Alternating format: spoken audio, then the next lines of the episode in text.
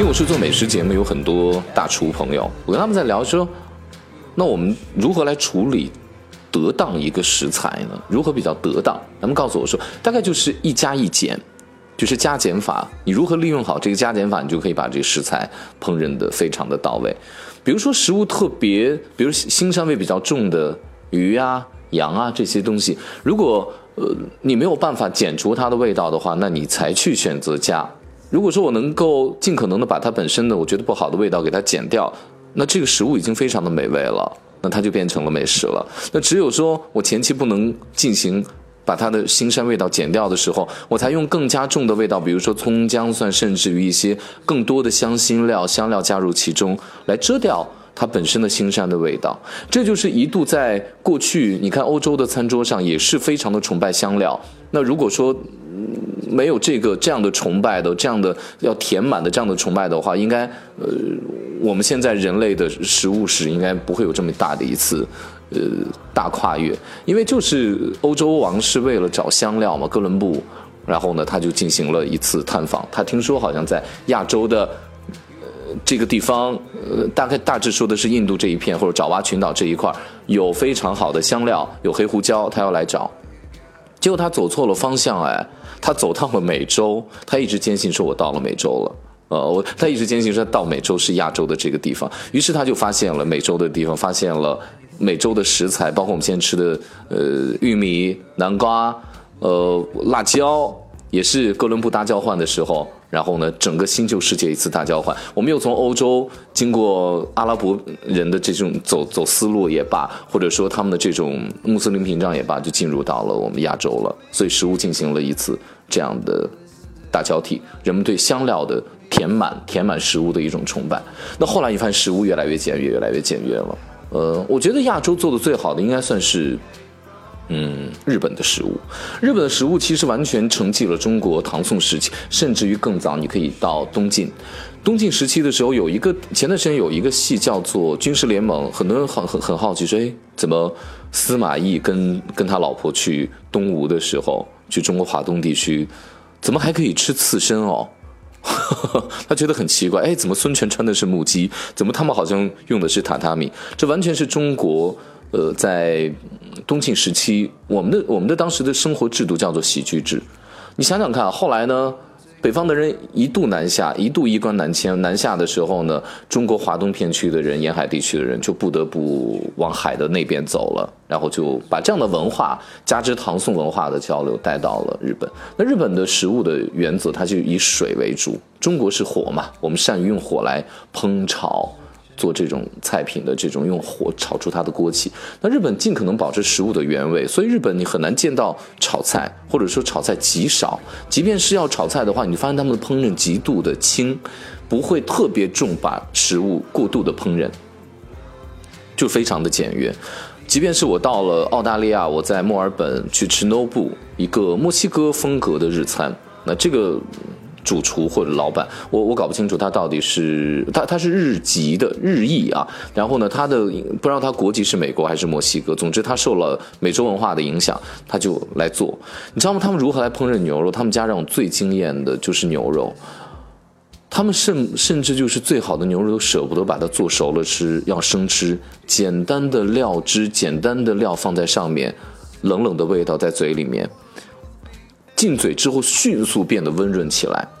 有墨西哥辣椒的味道，当然有日本的这种，嗯，酱日式酱油的这种牛肉的做法，好几种味道。我人生第一次吃那么多的生的牛肉，在中国呢，第一是我觉得担心大大肠杆菌超标，我们那么高质量的牛肉可能没有那么自信，当然那个价钱也非常的漂亮，那个牛肉非常的贵，我就发现原来。美好的食物，美食是要做减法的，就跟我们去欣赏一个文化的美一样，就是当到一定绚烂的程度时候，你如果如何让它变得更美，那你做减法就可以了。就跟从唐朝到宋代之后，宋徽宗整个把中国的画风变得简约起来，那种简单的东西变得美起来，那种清瘦的感觉，那种极简风，那种断舍离，日本不是提出那断舍离？我觉得它其实也符合一千年前之。之前的中国的这种简约式的这种美学精神，那美食减法是我们判断一个食物美好或者说是我们判断生活当中一件事物的绝对标准吗？我觉得坚决不是。为什么这么讲呢？我举一个简单例子吧。曾经有一次我在录制《中国味道》的时候，我是中国味道的这个评审团的评审。哦，那我对每道食物要做点评。我们那次呢是要从经典的文艺作品当中，嗯，来阐释一个食物的美。那我们聊到了敦煌了，就聊到了李广杏，就李广将军当年嗯以他名字命名的一个特别大的杏，然后它成熟之后呢，汁水特别的足，充满了高糖分。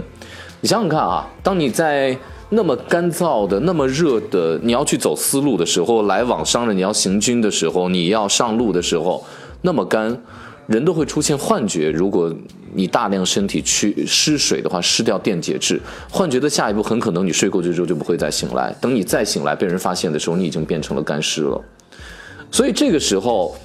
李广信是当地人。当地的食材是我甚至觉得它有救命的作用啊，就是它的高糖分会让你的体液变得粘稠，你的体液变得粘稠的时候，你就没有那么容易出汗了。你没有那么容易出汗，你身体的电解质就不容易那么失衡。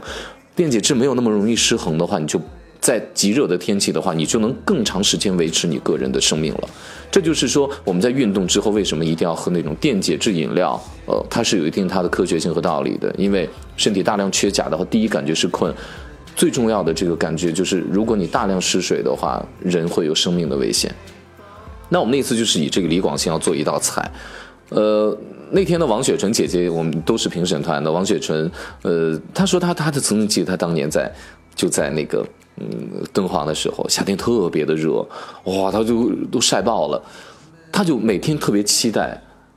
然后收工之后，或者最热的时候喝那个冰镇的杏皮水，就是用李广信做的杏皮水，这也是我们西北地区经常会呃喝到的那种杏皮水。你说它多么美味吧？倒没有。我甚至于用现在的标准来讲，我说它太甜了，它糖度太高了。然后有那种比较清香的杏子的味道，如果冰镇的话，口感更好。用非常简单的塑料的瓶子给它装起来。我记得小的时候是五毛钱，是最贵的饮料。那那天呢是来了一个大厨，那个大厨呢是大董的大厨，大董的一个餐厅的大概一个做甜品非常高级的大厨，他就做了一款冰淇淋。他做冰淇淋的时候，他做了很好的减法，他就是把冰淇淋本身的甜的味道大量的降低了，嗯，但依然能够让冰淇淋保持它的稳定性。糖其实，在很多的食品当中是稳定的，就让它能够凝固起来，稳定剂。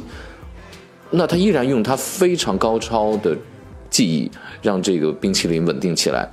他用了胡椒。